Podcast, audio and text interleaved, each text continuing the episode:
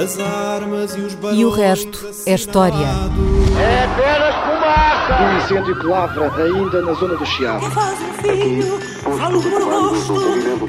Ai, milho vermelho, troco de cor, fogo de amor. Quer transformar este país numa ditadura. Não, não. Com João Miguel Tavares e Rui Ramos. Olá, sejam bem-vindos a este episódio número 130 de E o Resto é História, o primeiro de 2022, com Rui Ramos e João Miguel Tavares.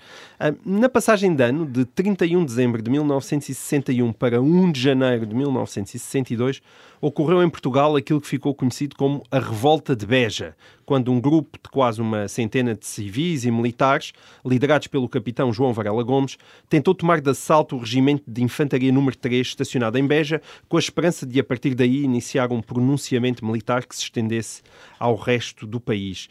Recorde-se que 1961 foi o anos horríveis do Estado Novo, como bem sabe quem tem acompanhado este programa. Foi o ano do início da guerra em África e da perda de Goa da mão Idio, do assalto ao Paquete Santa Maria e do desvio de um avião por Palminácio, da perda do Forte São João Batista da Judá e do golpe Botelho Muniz.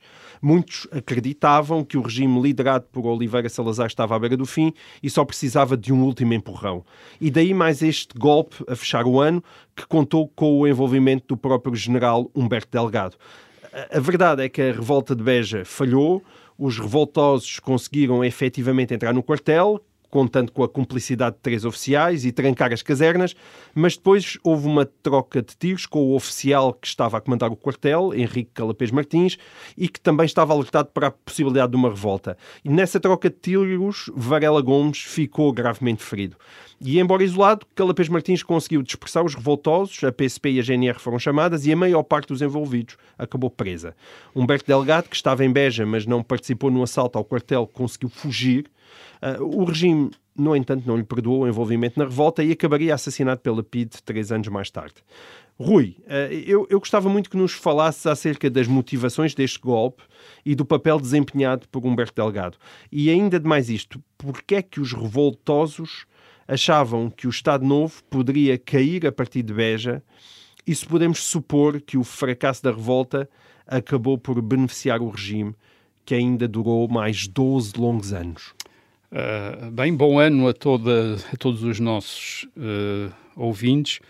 Uh, a chamada re- Revolta de Beja foi a única revolta contra a ditadura salazarista em que se dispararam tiros entre 1936 e 1974. Portanto, entre a Revolta da Marinha de setembro de 1936 uh, e o 25 de abril de 1974. Certo. Portanto, durante 38 anos, esta foi a única revolta eh, em que se dispararam tiros. Houve três mortos, eh, vários feridos e, e mais de uma centena de presos.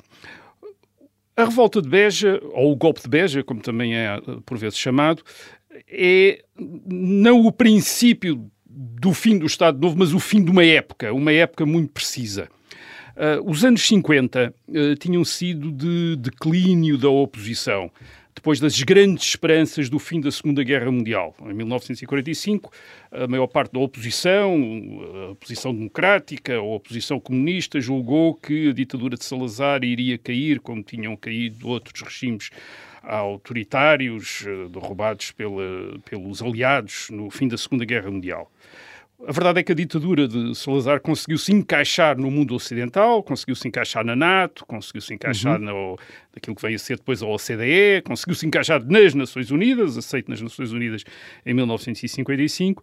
E, por outro lado, a Guerra Fria, o confronto entre os Estados Unidos e a União Soviética, vieram dividir a oposição entre os democratas e os comunistas.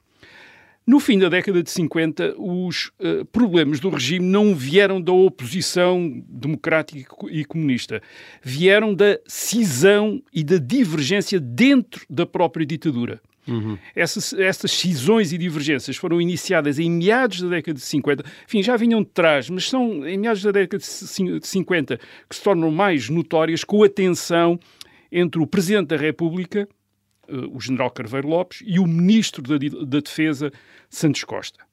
Uh, essa tensão entre o Presidente da República e o Ministro da Defesa levou à decisão de Salazar de não recandidatar Craveiro Lopes à presidência da República em 1958, e é nesse contexto de divisão entre os militares que surge a candidatura do general Humberto Delgado okay. e depois a tentativa de golpe do novo ministro da Defesa, que substituiu Santos Costa, o general Botelho Muniz, em abril de 1961 e de que nós falámos certo. há cerca de um ano atrás.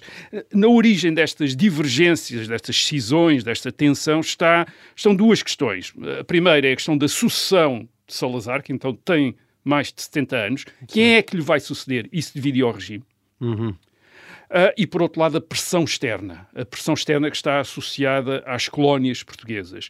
Uma pressão que aumenta no fim dos anos 50 e no princípio dos anos 60. Não só em relação à Índia, mas em relação às colónias Sim. africanas também. E há dúvidas dentro do regime sobre como é que se vai resistir a uma pressão a que se juntou os Estados Unidos, e também já falámos disso. Já falámos disso, sim. Até porque no, no, na década de 50 se deu as independências das colónias africanas e, e portanto, Exatamente. Portugal estava cada vez mais isolado. Na década de 40 para a década de 50, as, independência, as independência na Ásia, da Índia, e depois da, uhum. da Indochina. No fim da década de 50 e princípio da década de 60 começa também o processo de independências em, em África e há uma grande pressão das Nações Unidas a que se junta aos Estados Unidos certo. para as potências europeias retirarem do, do, dos territórios que administravam diretamente no resto do mundo. Portugal estava nesse caso e em Portugal, dentro das esferas oficiais, ninguém conseguia imaginar como é que se ia resistir à pressão americana. Certo. Portugal estava na NATO, dependia militarmente dos Estados Unidos, uh, era a grande era uma das razões de existência até do regime, esta sua aliança com o Ocidente para resistir uhum. ao comunismo. Ora bem, de repente certo. temos a maior potência ocidental contra o regime, o que é que se vai fazer? Portanto, tudo isso provocou cisões, divisões dentro do próprio regime. E, esta, depois, esta, dentro da própria Igreja, elas também começam a acontecer. Esta, exatamente, esta tensão dentro do salazarismo, que se torna notória entre as eleições presidenciais de 1958, a que se candidata uh, Humberto Delgado e que provoca uma grande agitação no país e depois o golpe de Botelho Muniz eh, em 1961, esta, estas tensões, esta agitação provoca também o aparecimento de uma nova oposição. A oposição até então tinha sido, sobretudo, uma oposição de antigos republicanos, isto é, uh, elites que estavam associadas à Primeira República entre 1910 uhum. e 1926, gente que tinha sido desses partidos, que tinha sido desses governos e que ainda estavam vivos. Uh, cerca de 50 anos depois ainda havia bastante gente uh, ativa, uh, e por outro lado, uh, os comunistas, o Partido Comunista, uhum. organizado sobretudo nos anos 40, por Álvaro Cunhal e pelos seus camaradas, o novo Partido Comunista que tinha surgido nos anos 40. Essa era a, o, é, tinha sido até então a oposição. E aquilo que surge no, com estas tensões no regime e com esta mudança de uh, conjuntura internacional é que uh, aparecem outros setores da opinião em Portugal parecem também contra o regime, nomeadamente católicos. 1958 é também o ano em que o bispo do Porto, Dom António Ferreira Gomes, escreve a carta a criticar Salazar, uma carta que depois é muito divulgada e que acaba por levar ao exílio do bispo do Porto. Portanto, aparecem católicos contra o Estado uhum. Novo, era, era, enfim, tinha havido um ali e outro acolá, mas agora aparece uma, uma, uma, corrente grande e organizada de católicos contra o Estado Novo e também monárquicos. Os monárquicos tinham estado uh, com uh, a ditadura militar e com o Estado Novo até para resistir aos uh, republicanos que os tinham perseguido. Aliás, a mesma, era, era a mesma razão para os católicos. Hum. e neste, neste momento, digamos que estes setores estas correntes de opinião que estavam até então tradicionalmente vinculadas ao Estado Novo aparecem agora, no fim dos anos 50, princípio dos anos 60, como fartos do Estado Novo, fartos hum. também de Salazar. E, e uh, esta também é a época em que o Duque de Bragança, Dom Duarte Nuno, que tinha estado no exílio, enfim, tinha nascido no exílio e depois tinha regressado para Portugal nos anos 50, acaba também por quase por romper uhum. com uh, o Estado Novo. Porque e... se percebeu que a ambiguidade de Salazar, que ele tinha sempre mantido em relação à monarquia, era uma ambiguidade Também tínhamos falado, é, é, tínhamos falado disso em 1951, uhum. aquela expectativa que houve quando o Marechal Carmona morreu de que Salazar Salazar podia eh, deixar restaurar a monarquia e que se tornou notório que Salazar não tinha qualquer intenção de restaurar a monarquia. Estava interessado no apoio dos monárquicos, mas não na restauração não, da monarquia. Além disso, há aqui uma... Uh, há, há, nos anos 50 questões que se levantam uh, e, e, que também inspiram estes uh, setores de opinião, que é, por exemplo, o, o fim dos, o, a morte de Stalin, a desestalinização na União Soviética, a revolta da Hungria. Isso colocou a questão da democracia, da liberdade. Uhum.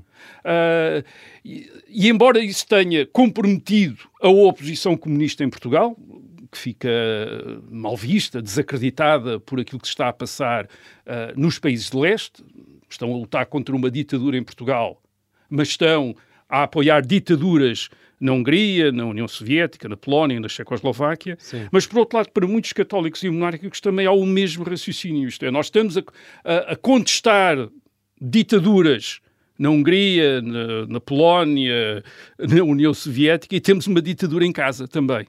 Uh, e, e, e, há muita gente que se coloca, mas porquê é que também não temos uma democracia? Uh, porquê é que não temos... Uh, e, aliás, a própria fraqueza da oposição comunista nos anos 50 uh, leva muita gente a dizer, bem, não... Se a razão que o Estado Novo dava para não haver democracia era o, era o perigo de os comunistas aproveitarem a democracia, isto é, aproveitarem as liberdades, para tomarem o poder e uhum. instalarem uma ditadura, mas se eles estão tão fracos, qual é então o perigo que há em uh, haver eleições livres em Portugal certo. e haver vários partidos em Portugal? Portanto, há, uma, há, um, há, há mais gente a, a, a destacar-se, a descolar do regime neste fim dos anos 50 e 60 do, do que as tradicionais figuras da oposição, da oposição democrática ou dos eh, militantes comunistas, como tinha sido até então. Mas como é que esse descontentamento desagou então em Beja? Bem, uh, esta, esta oposição, esta nova oposição, digamos-lhe assim, gerada pelas divisões do regime, é, uh, vê-se imediatamente em Beja, porque é que nós vemos em Beja no, no, na noite de 31 de dezembro para 1 de janeiro de 31 de dezembro de 1961 para, 30, para 1 de janeiro de 1962. O que é que vemos? Vemos, por um lado, o general Humberto Delgado e alguns jovens oficiais das Forças Armadas e, por outro lado, uh, católicos, monárquicos uh, envolvidos nesta, nesta conspiração de Beja. Civis. Civis. Uh, esta não era a primeira vez que eles estavam, que eles tentavam um golpe, um golpe ou uma revolta destas. Uh, já tinha havido uma anterior tentativa de golpe onde eles tinham aparecido, este, os mesmos protagonistas, a chamada Revolta da Sé de 11 de março de 1959, portanto, cerca de sete ou oito meses depois das eleições presidenciais de junho de 1958. Okay. Uh, em março de 1959, uh, ah, há uma tentativa de revolta também, uma revolta armada em Lisboa. Aparece mais uma vez católicos, como Manuel Serra, que é um, também um dos protagonistas está Beja. em Beja também, é um oficial da Marinha Mercante, é um dirigente da Juventude Operária Católica. Uhum. Estão envolvidos também monárquicos, como por exemplo o Francisco Sousa Tavares, o advogado, é o marido da, da escritora Sofia de Mel Brainer. A, a revolta, aliás, chamou-se da Sé, porque os conspiradores se reuniram na sede de Lisboa, porque têm a colaboração de um, pa de um uhum. padre que os deixa reunirem-se uh, lá, e a direção militar pertence a um jovem capitão, uh, Almeida Santos, que hum. depois uh, fugiria, de, que seria preso. Uh, nesta, não confundir com o deputado, E é? depois fugiria da prisão e viria a ser assassinado em abril de 1960 por correligionários, aliás, o que serviu para o romance do José Cardoso Pris, uh, a balada da, da Praia dos Cães. O, o golpe de Beja vem na sequência desta revolta da Sé, é concebido por Humberto Delgado e por Manuel Serra, que estão no Brasil. O Manuel Serra tinha chegado ao Brasil em janeiro de 1961. Uh, eh, isto era a Operação Ícaro, que foi o nome que o Humberto Delgado escolheu para esta nova tentativa. E, e o que é que queriam? Qual era a ideia? A, a ideia, aparentemente, o Delgado queria que. Aliás, o Delgado queria que o golpe fosse no Algarve, porque a ideia era criar uma zona libertada hum. uh, em Portugal, onde o Delgado pudesse desembarcar a partir de Marrocos, era a ideia, e proclamar um governo um governo provisório e esperar que o resto do país aderisse à, uh, à revolta. Mas isso tem um cheirinho, de facto, a, a início do século XX, não? Já é, não, já isto, não é um bocado, isto é um bocado arcaico, faz lembrar um golpe da Primeira República, em que hum. alguns oficiais tentavam tomar conta do quartel com a ajuda de serviços armados. Era assim que se faziam revoluções em 1910, foi assim que se fez o 5 de outubro de 1910. Exatamente desta maneira. Há uns quantos oficiais envolvidos e depois há uma série de civis armados que entram no, no quartel para ajudar os, os oficiais a tomar conta, a tomar conta de, das instalações militares e a organizar as, as suas forças. Reparem, Não foi assim que se fez o 25 de abril de 1974, 13 anos depois. E que resultou, o 25 de abril de 1974, é um golpe exclusivamente militar que converge sobre Lisboa. Isto é, não tenta arranjar uma zona libertada, é, converge sobre Lisboa para tomar o poder. Mas qual era a inspiração em 1961? Eh, obviamente não era o 5 de outubro de 1910. Havia um exemplo recente, que era o do movimento de Fidel Castro em Cuba. Certo. Fidel Castro, em 1959, tinha tomado o poder em Cuba e a ideia, e a ideia que, que, tinha ficado, ou, ou, melhor, até a teoria que tinha ficado, era a teoria do foco revolucionário. Hum. Uh, isto é uma teoria, depois o Che Guevara vai, vai popularizar isto. E a ideia é criar um foco revolucionário no país e esperar que esse foco depois contamine o resto da sociedade. Uh, inspire, provoque, uh, leve à, à sublevação geral hum. de um país. Era assim que se julgava que tinha acontecido em Cuba. Eles tinham formado lá um, uma base de guerrilha na, na Serra, na Sierra Maestra, Maestra, e a partir daí aquilo tinha-se espalhado pela ilha até tomarem o, o poder em, em uh, na, na, capital.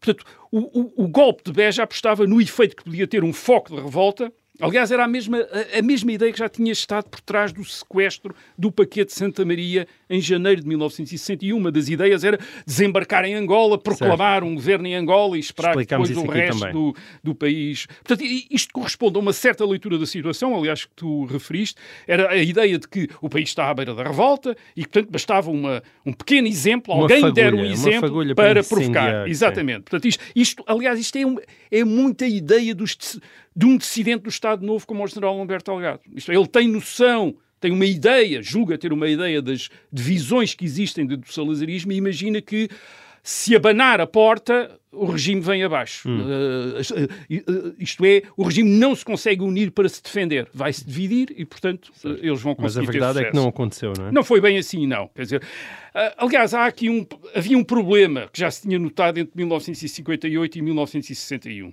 É que essas cisões, essas tensões, sobretudo no meio militar salaz, salazarista, do regime, tinham dado origem a dois, a dois movimentos que estavam, digamos, alguma sintonia, mas que não se conjugavam. Um dos, uh, e aliás o, o, general Humberto Delgado tentou ligar um e outro movimento e nunca o conseguiu. O primeiro movimento é do topo, é o dos comandos militares, como por exemplo o general Botelho Muniz, o ministro da Defesa, em abril de 1961. Uh, eh, estes comandos militares estão contra Santos Costa e contra os oficiais que estão com Santos Costa, voltam-se depois contra Salazar são generais, são oficiais superiores ou em, em, em posições de, importantes na hierarquia, na hierarquia militar. E o outro movimento é um movimento na base, é um movimento de jovens oficiais, de capitães, tenentes, como o capitão Almeida Santos, em 1959, ou o capitão Varela Gomes, em 1961, que estão dispostos a conspirar para derrubar a ditadura. Ora, uhum. estes dois movimentos nunca se chegam isto é, estão em sintonia, existem um por causa até um bocadinho do outro, sobretudo o que está em baixo existe um bocadinho por causa do que está em cima, mas nunca estão articulados. Têm contactos, mas não se conjugam. Em abril de 1961, o general Botelho Muniz não quer tomar o poder na base de revoltas de quartéis. Ele quer tomar o poder através de um pronunciamento das altas patentes militares. E quando vê que isso não é possível, desiste, como aliás uh, dissemos aqui há, uh, há uns programas atrás.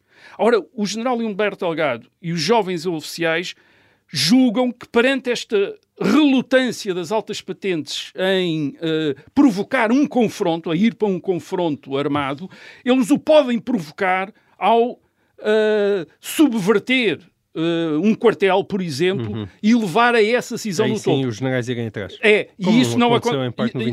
E, e, isso não acontece. Uhum. E isso não acontece. Muito bem. Eu, se calhar, sim, eh, interrompi-te agora, uh, Rui. O nosso tempo desta primeira parte uh, está a chegar ao fim e, portanto, tivemos aqui um enquadramento e podemos prometer que na segunda parte vai, vai, vai haver vai começar a ação. É? Vai, vai. Muito bem. Então, uh, até lá.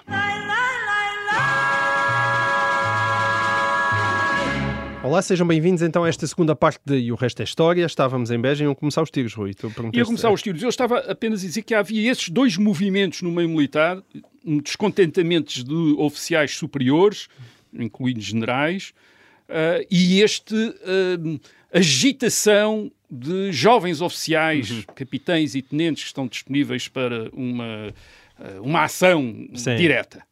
Uh, e, e, estava a dizer que precisamente eles não se encaixavam. E, e há, um, há um pormenor uh, que dá a ideia disso. Uh, o comandante, isto é, o oficial uh, mais graduado que está em Beja em, no fim do ano de 1961 é nada mais, nada menos que o Coronel Costa Gomes. O Coronel Costa Gomes, em abril de 1961, tinha sido demitido de subsecretário de Estado do Exército por colaborar no pronunciamento do Ministro da Defesa, Botelho Muniz, contra Salazar.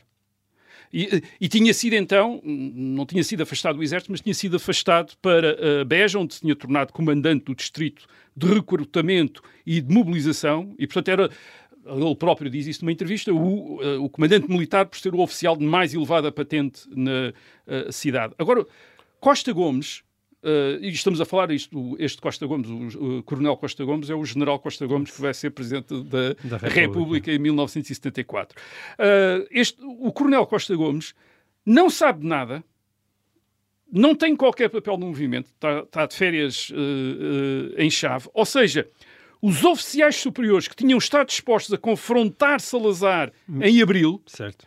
não estavam dispostos a colaborar, a colaborar num golpe como o de Beja em dezembro. Uh, e por isso Salazar tratou-os, aliás, de uma maneira completamente diferente. Uh, uh, Costa Gomes, em 1962, é promovido a brigadeiro, em 1965 é nomeado segundo comandante da região militar de Moçambique.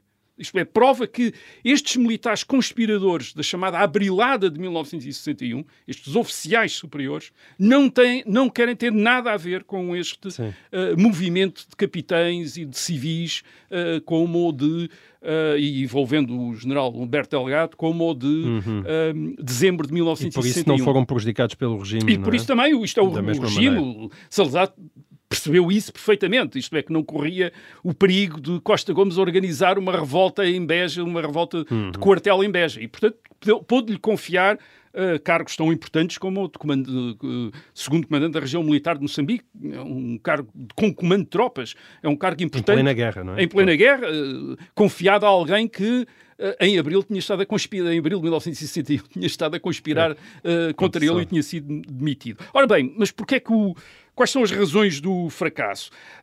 Aí temos de afastar aquelas uh, as coisas que correm mal, porque as coisas correm mal em qualquer revolução. O 25 de abril de 1974, quem uh, estuda a história vê que imensa coisa correu mal, desde uh, veículos que não funcionavam, certo. gente que acabou por não desempenhar as missões que estava à espera, imensa coisa correu mal e depois aquilo acabou em bem. A mesma coisa. Bom, sim, na, na, com a instauração da, da, da, República, não é? A instauração da República, um homem que se... o, o, almirante Cândido, o almirante Cândido, vice, o almirante Cândido dos Reis, que devia ser o chefe, acabou por suicidar Suicida na noite sem ter percebido de, que tinha ganho, é? de 4 de, de, outubro, julgando que estava tudo perdido. Uh, e sim, em, no, no golpe de Beja há muitos desencontros. Por exemplo, os golpistas de Beja, os revoltosos, os revoltosos de Beja, não sabiam que o general Humberto Delgado estava na cidade. Hum. E o general Humberto Delgado, por outro lado, sabia que ia haver um golpe, tinha sido informado, aliás, no dia anterior de que ia haver um golpe, por isso é que tinha ido para Beja, uh, mas não se apercebeu que os revoltados tinham conseguido entrar no quartel, jogou que não tinha havido nada e foi-se uh, e foi-se embora. Portanto, ele não foi um, um, comandante operacional, não, não é? Convém esclarecer com isso Delgado correspondia, não é esse papel era o de uh, Manuel Serra, pelo lado dos civis, e uh, Varela Gomes, Gomes, pelo lado dos militares. Aliás, eh, como eles depois referiram em entrevistas eh, posteriores, já depois de 1974, não confiando um no outro eh, em termos de não darem informação ao outro sobre o que é que estavam a planear. aliás, isto, isto, não era tanto, não era apenas, enfim, havia um elemento de desconfiança entre militares e civis, mas havia também uma, uma questão de segurança, isto é, se depois fossem apanhados, não saber o que é que o que contactos é que o outro é que o outro uh, tinha. Isto, aliás, acontece, vamos também lembrar, acontece na, na passagem do ano, 1961 para 62, e numa noite de tempestade, com vento, chuva, portanto não era, não era, uma, não, é? não, era propriamente uma noite, eh, ou antes, era uma noite até propícia para este género de atividades, mas que tornava mais difícil as, as, eh, as, operações. Bem, uh, qual é um, um, dos primeiros fatores que penso que limitou, isto é, não é explicar o fracasso, é limitar a possibilidade de sucesso à partida. O primeiro é que estão envolvidos diretamente apenas seis jovens oficiais. Eh, É o capitão eh, Verola Gomes e mais outros eh, cinco oficiais, do- dois dos quais do Regimento de Infantaria número 3 de Beja, os outros de fora. E desses seis jovens eh, oficiais, a maioria, quatro, não têm comando de tropas. São oficiais da administração militar e do Estado-Maior, como é o caso de Varela Gomes, que é um oficial do Estado-Maior, que vem de Lisboa para Beja para tentar tomar o quartel de Beja. Ou, ou seja, estes jovens, estes oficiais conspiradores estão a tentar conquistar o quartel de fora para dentro, com a ajuda de civis. Por volta das duas da manhã aparecem de surpresa no quartel para tomar conta do, do quartel, perante uma natural desconfiança dos oficiais que eles encontram lá, dos sargentos e dos soldados. De repente, têm estes oficiais, têm civis lá. Reparem que isto, mais uma vez, não é assim em 25 de abril de 1974. Em 25 de abril de 1974, para dar o exemplo, o capitão Salgueiro de Maia, que vem de Santarém para Lisboa, vem à frente de uma coluna de tropas de que ele é o comandante. Isto é, os soldados confiam nele, os soldados, os sargentos confiam nele, é o comandante deles. Em Beja, estes oficiais estão à espera que soldados que, nunca, que não os conhecem, que E nunca os civis, viram, e e civis. ainda por cima civis armados ou, e civis hum, eh, vestidos com, com uniformes militares, mas que devia perceber rapidamente que provavelmente que não eram militares, eh, porque Manuel Serra tem um, tem um, pôs um uniforme militar, eh, de repente aparecem no quartel e começam a dar ordens, e- ou a tentar dar ordens. A tentar. Eh, O, o que faz é que a maior parte da, da, da guarnição do quartel se eh, mantém numa atitude passiva, mas de distância em relação ao que está a, a- a acontecer. Temos também este problema que já referi de haver militares e civis e haver alguma desconfiança entre militares eh, e civis. Os civis não confiam nos militares porque acham que os militares nunca fazem nada, os militares não confiam nos civis porque acham que os civis não sabem, não percebem nada daquilo e não sabem bem o que é que estão a, fazer. E isso nota-se, aliás, na maneira como o, o, o, eh, o golpe começou. Eh, os seis oficiais entram pela porta da, os oficiais entram pela porta da frente para depois abrir a porta aos civis, demoram muito e os civis, com Manuel Serra à frente, acabam por, sem saber o que é que está a passar, saltar o muro e entrar por conta própria. Portanto, dá a ideia já de que não havia ali uma... E quando entram lá dentro, já, já, enfim, já tinha acontecido, já tinha acontecido eh, eh, imensa coisa. O terceiro fator é que, ao contrário do que eles tinham previsto, o regime não está maduro para cair, nem... e isso nota-se na reação eh, ao golpe. Há uma reação dentro do quartel. O oficial mais graduado que está presente no quartel, e portanto está, que tem o comando, o Major Calapês Martins, resiste. Uh, resiste à tentativa de prisão por parte de Varela Gomes, dispara sobre Varela Gomes, uh. Uh, e Varela Gomes, nesta altura, era visto como o líder do militar do golpe e, portanto, o, o facto de ter sido ferido e, ter, E gravemente ter sido, ferido, E é? gravemente ferido e ter sido necessário transportá-lo imediatamente Sim. para o hospital de Beja, onde depois iria ser operado. Uh, desmoralizou imediatamente os militares, não o fez no- nos- não entre os civis, mas entre os militares. Uh, houve uma desmoralização completa, já dois oficiais que vão com, dois dos oficiais vão com ele, já não voltam ao uh, quartel, os outros uh, retraem-se quando veem o que, quando veem o que está a acontecer. Uh, e depois, dentro do quartel, os cerca de talvez umas duas dezenas de eh, civis que conseguiram entrar dentro do quartel, eh, entram numa batalha surreal contra o Major Calapês sozinho, os dois. Sim, parecia uma coisa Uma de... coisa espantosa. Com os outros Rambo, 200, não é? há mais de 200 militares lá, mas está tudo quieto e a ver o que é que se está a passar. Mas o Major Calapês e estes 200 civis entram em confronto. O Major Calapês consegue matar dois e ferir eh, mais outro. Eles não conseguem eh, Acho que também houve um apanhar. corte de luz naquela altura exatamente por Pronto. causa da tempestade, portanto também E, portanto, havia dificuldades. Há uma grande. logísticas. Isto, é, isto passa-se entre as duas da manhã e as quatro da manhã. Portanto, às duas da manhã entra-se, os revoltosos entram no quartel, às quatro da manhã percebem que não vão longe e fogem, eh, acabam ou começam a sair do quartel, os grupos de civis a fugir do, eh, eh, do quartel.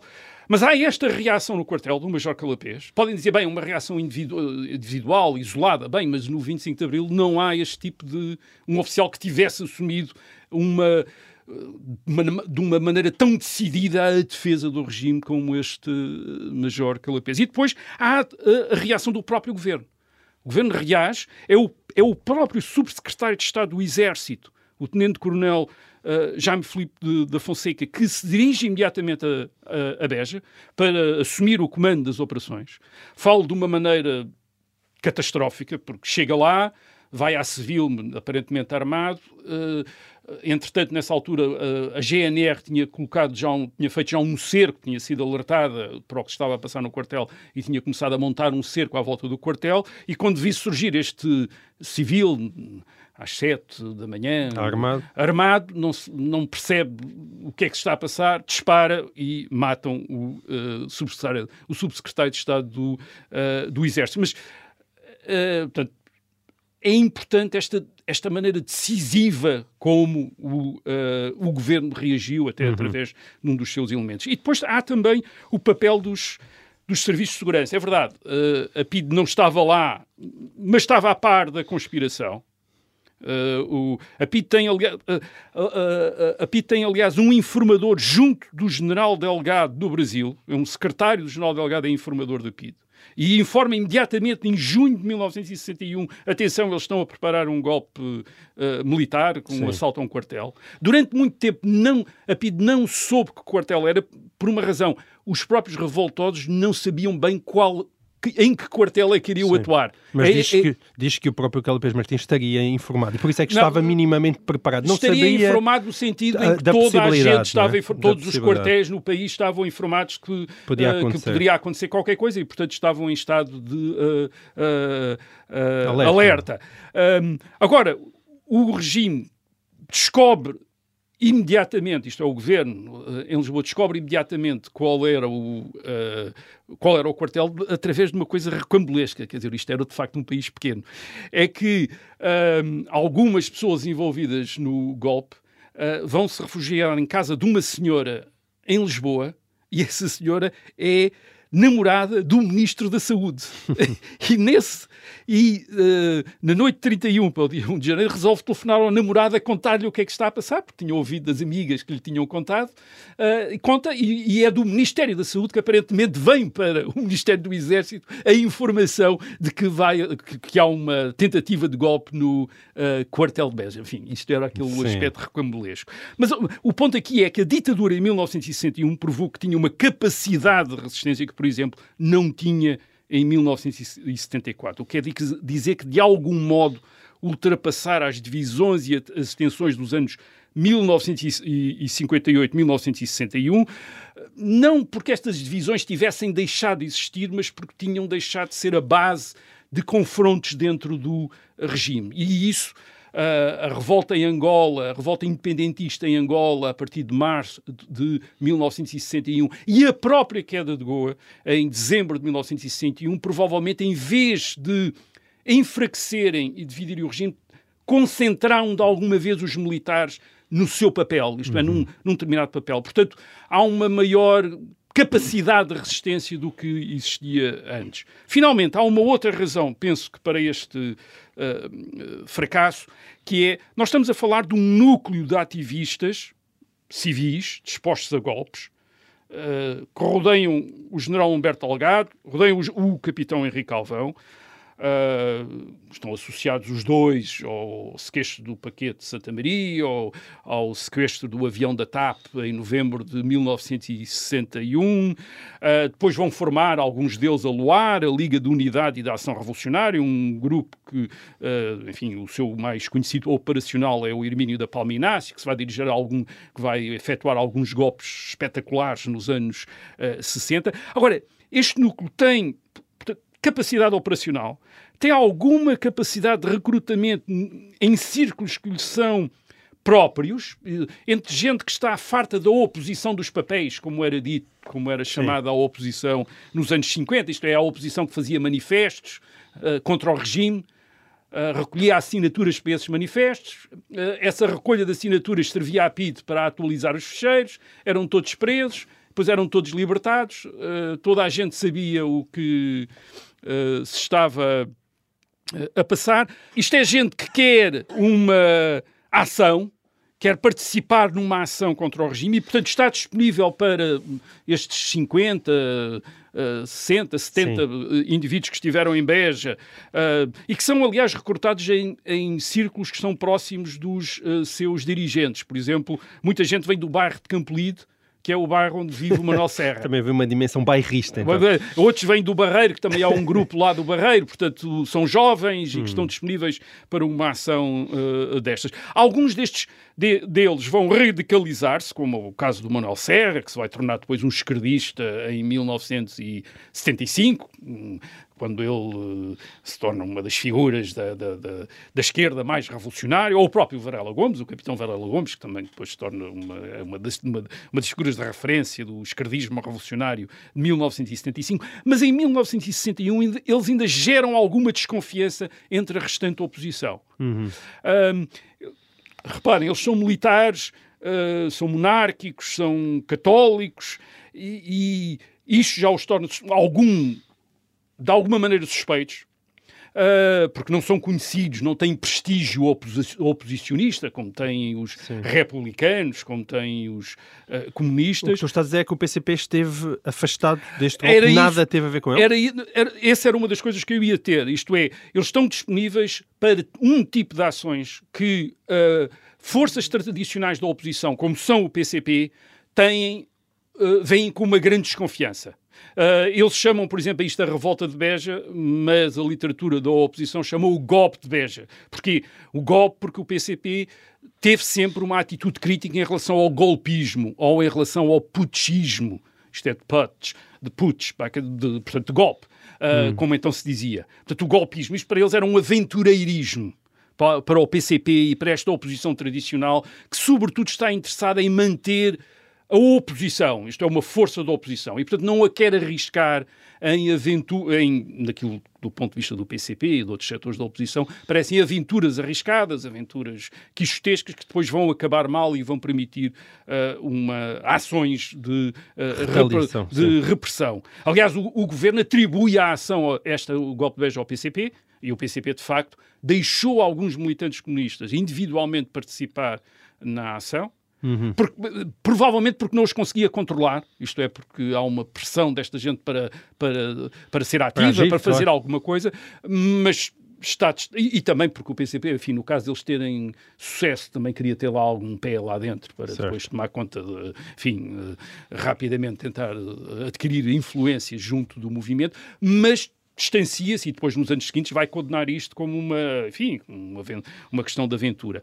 Uh, e esta aqui é, uh, eu disse que era a primeira revolta desde 1936 onde dispararam tiros e é a última revolta armada em Portugal antes de 1974. Portanto, nos 13 anos 13 anos seguintes não vai uh, até ao golpe das Caldas e depois de, até ao 25 do golpe das Caldas de março de 1974 e depois até ao 25 de abril, não vai haver outra. E, isto, obviamente, terá a ver mas certamente. fortaleceu o regime, de certa maneira, como eu perguntava no início? Eu, eu acho que é a guerra em África que concentra muito os comandos hum. oficiais das Forças Armadas naquela, enfim, na questão da defesa do chamado ultramar, então. Mas também eu acho que isto uh, um golpe como o Albeja mostrou os limites deste tipo de ação. Mostrou que não havia, de facto, condições para fazer isto.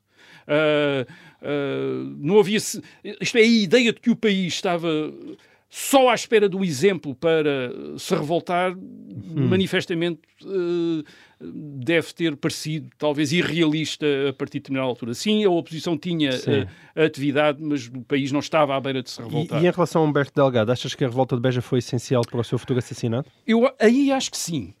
Aí acho que sim. Eu, eu, uh, claro, isso é, o, é, é, quase outro programa. É um outro programa. mas eu acho que aquela ideia por vezes se dá de que o, a PID não tinha em 1965 eh, razões para liquidar Humberto Delgado, porque Humberto Delgado tinha-se zangado com os outros líderes da oposição, estava mais ou menos isolado e, portanto, em princípio seria inofensivo. Eu acho que essa ideia é errada. Eh, porquê? Porque Humberto Delgado vive deste tipo de operações, deste tipo de iniciativas.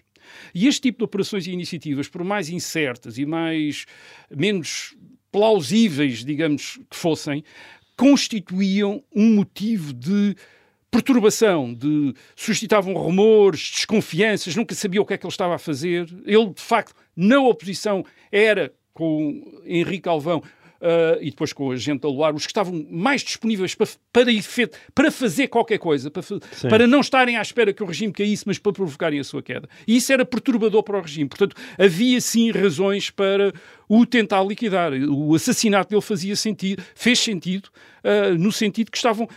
A PIDA afastou alguém que desde 58 estava associado a iniciativas que saíam fora daquele quadro tradicional da oposição e que a PID controlava bem. Uhum. Uh, uh, as manifestações do 1 de Maio, uh, umas greves, lançar panfletos, fazer agitações ali e acolá, distribuir avantes, isto, isso a PID andava bem. Agora, este género de iniciativas, como assaltar um quartel, é verdade, podia não resultar, podia parecer implausível, mas sabe-se lá. E, além Sim. disso, criavam um ambiente constante de alarme dentro do regime de desestabilização. E, e, era Humberto Delgado, tal como Henrique Galvão, que podiam fazer isso. Portanto, sim, acho o caso de Beja, em que Humberto Delgado esteve no país, entrou no país, esteve no país e depois saiu e publicou até fotografias na, em Lisboa, uh, no Porto, uma provocação, mais uma vez, à PID. Vai, isto eram provocações que... Uh, de alguma maneira minavam a imagem que o regime tinha de ou queria dar, de controlar completamente o país e a situação. Certo. E, portanto, sim, havia razões para liquidar Humberto Delgado, ao contrário do que a maior parte das pessoas agora dizem, e ao contrário também do que a, a própria oposição depois vem a dizer. A oposição repito, tinha uma grande desconfiança, a oposição, uh, que era a antiga oposição democrática, que era a oposição comunista, tinha uma grande desconfiança em relação ao Humberto Delgado, pelas razões que disse. Uh, o Humberto Delgado era alguém que não ficava quieto. Muito bem. E assim, olha, nós temos que ficar quietos no sentido em que acabou o tempo do nosso programa, mas nós voltaremos irrequietos novamente para a semana. Até lá.